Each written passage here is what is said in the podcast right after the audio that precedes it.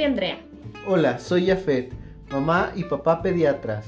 Estamos en Parent Tips, un espacio entre padres y pediatras. Para compartir consejos útiles sobre el cuidado de tus hijos.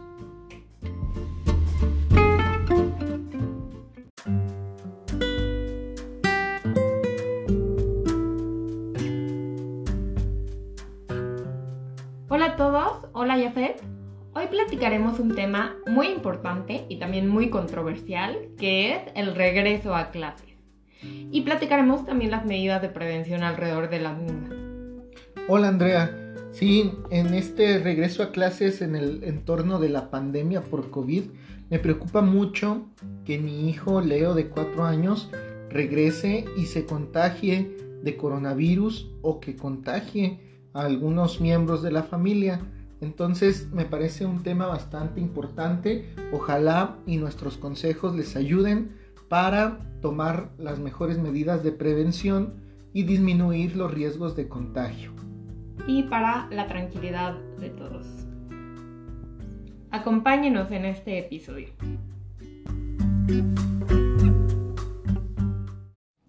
La pandemia por COVID-19 paralizó todas nuestras actividades o la mayoría de ellas incluyendo las actividades escolares de nuestros hijos.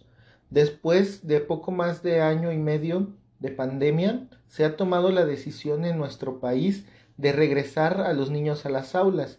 Estas decisiones ya se habían tomado en otros países, como por ejemplo España y Estados Unidos, en los que han implementado ciertas políticas y cuidados que han funcionado adecuadamente para minimizar el contagio de los casos de coronavirus en los centros escolares.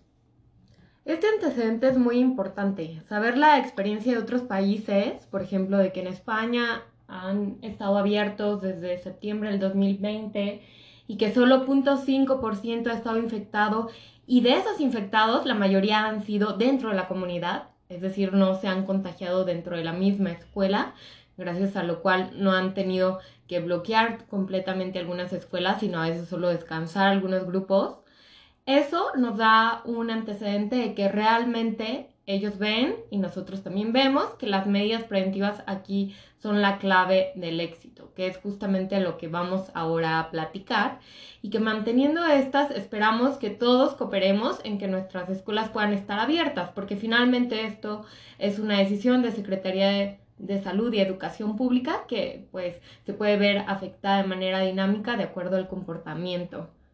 Así es, recientemente eh, se reabrieron, por ejemplo, las clases en Ciudad de México, pero a la fecha de grabación eh, nos damos cuenta, gracias a las noticias, que al regresar de nuevo a semáforo amarillo la Ciudad de México, las clases presenciales fueron canceladas nuevamente entonces tenemos que tener muy en cuenta que la posibilidad de que a pesar de la implementación de las medidas, el riesgo va a seguir existiendo y que al identificarse pues tenemos la responsabilidad de parar las actividades en la medida que sea posible para evitar y disminuir los contagios. Ahora, uno como mamá también reconoce estos riesgos, pero también valora la importancia de que los niños regresen a la escuela. Hay que reconocer también que con la pandemia ha incrementado en los niños y en los adolescentes, especialmente en ellos, mucho miedo tanto a la enfermedad como a la muerte.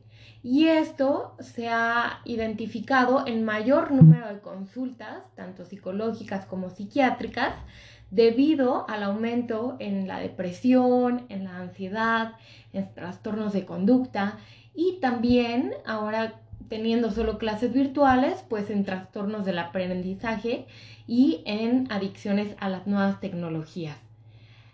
El tiempo pantalla usual que recomendamos, recuerden que es de dos horas, llámese tablet, computadora, celular, y pues ahora dos horas no es siquiera lo que pasa un niño viendo a la maestra a través de la clase virtual o teniendo que realizar sus actividades escolares.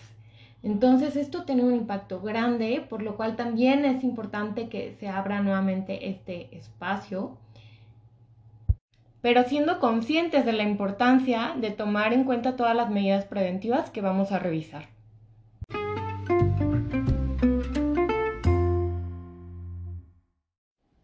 En cuanto a las medidas, hay aquellas que corresponden a la escuela y hay aquellas que nos corresponden a nosotros como padres de familia y los estudiantes.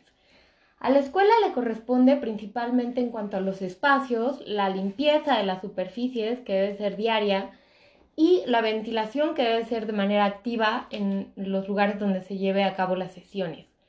Y también se debe cuidar la distancia entre los alumnos y profesor, al menos de dos metros, el mínimo que conocemos como Susana distancia es 1.5 metros, pero bueno, se proponen ahora estos dos para mayor seguridad.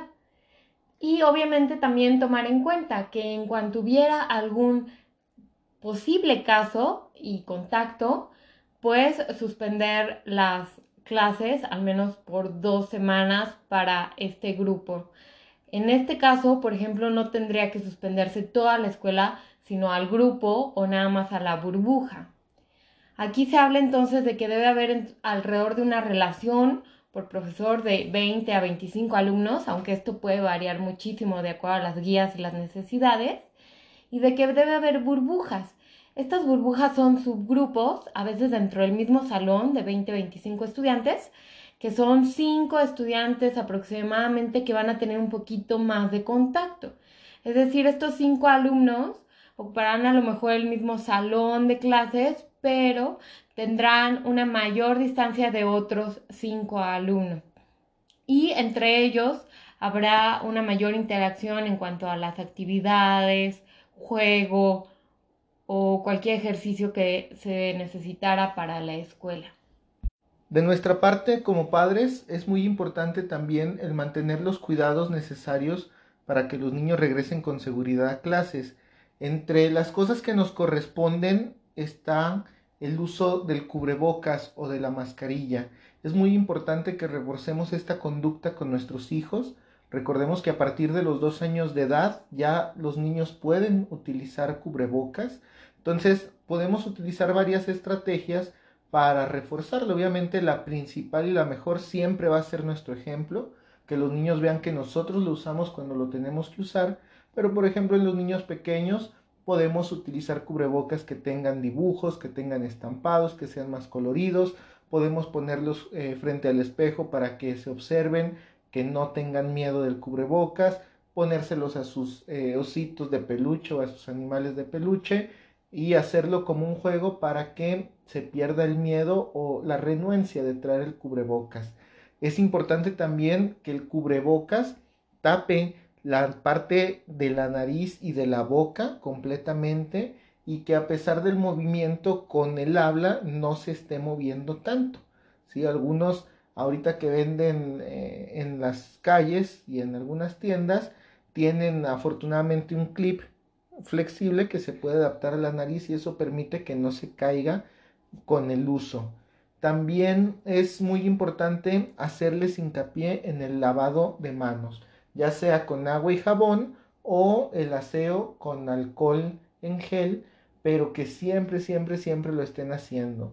Además, como papás, tenemos la responsabilidad de que si nuestro hijo tiene síntomas como fiebre, gripa, tos, diarrea, no llevarlo a la escuela, porque podríamos hablar que es un caso sospechoso de coronavirus, aunque no sea necesario tomarle la prueba, aunque no estemos hablando de alguna otra cosa así, ya tenemos que tener nosotros esa conciencia social para no esparcir en caso de que así fuera. Si ya nuestro hijo presenta estos síntomas, pues habrá que consultar con el pediatra si requiere o no requiere la realización de alguna prueba en específico.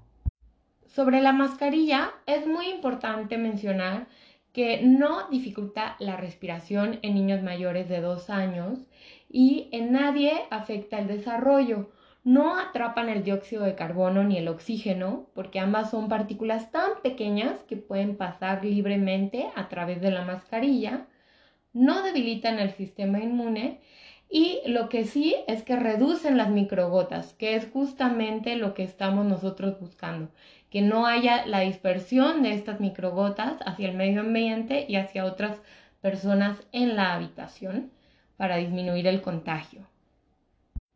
Otras medidas que hay que mencionar también importantes, aunque indirectas, es que no hay que dejar de lado el esquema de vacunación. Es muy importante que los niños vayan con las vacunas al corriente que les corresponden para la edad.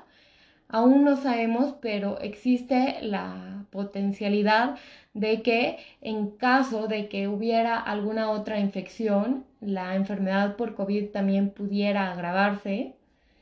Y también es muy importante hablar con nuestros hijos, decirles que cómo se sienten, cómo se sienten con las medidas que se realizan en la escuela, cuáles son las que se están llevando a cabo. Y también si nosotros tenemos algún miedo, una ansiedad o alguna frustración derivada de esta pandemia, pues no dejar de platicarlo en familia.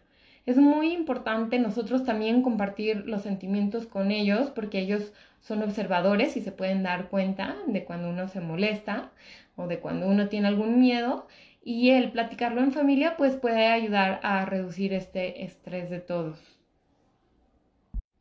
Para resumir y aterrizar toda esta información que hemos compartido, te recomiendo que hagas un plan propio que se adapte a tus necesidades en casa. Obviamente pedir a la escuela si tiene algún material de apoyo o algo que nos pueda dar para poder basarnos y de ahí sacar nuestros cuidados, pero si no, tú lo puedes hacer o lo puedes descargar de internet.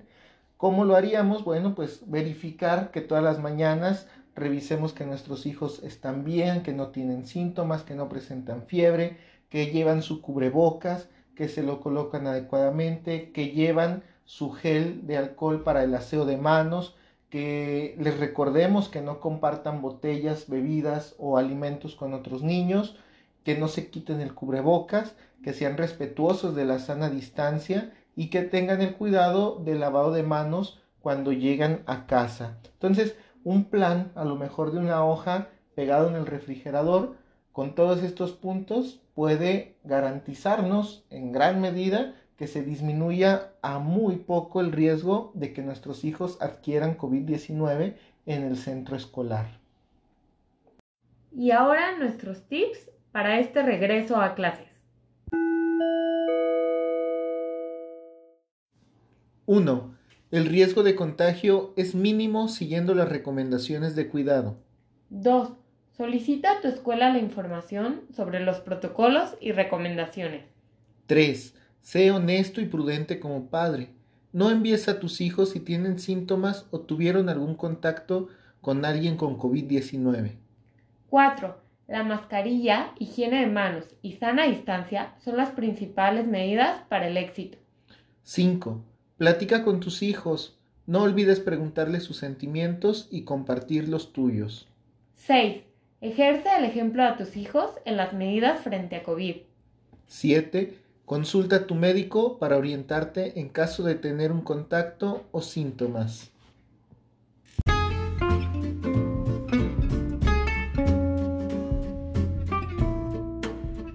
Gracias por acompañarnos en Parent Tips. Los esperamos en nuestro siguiente episodio.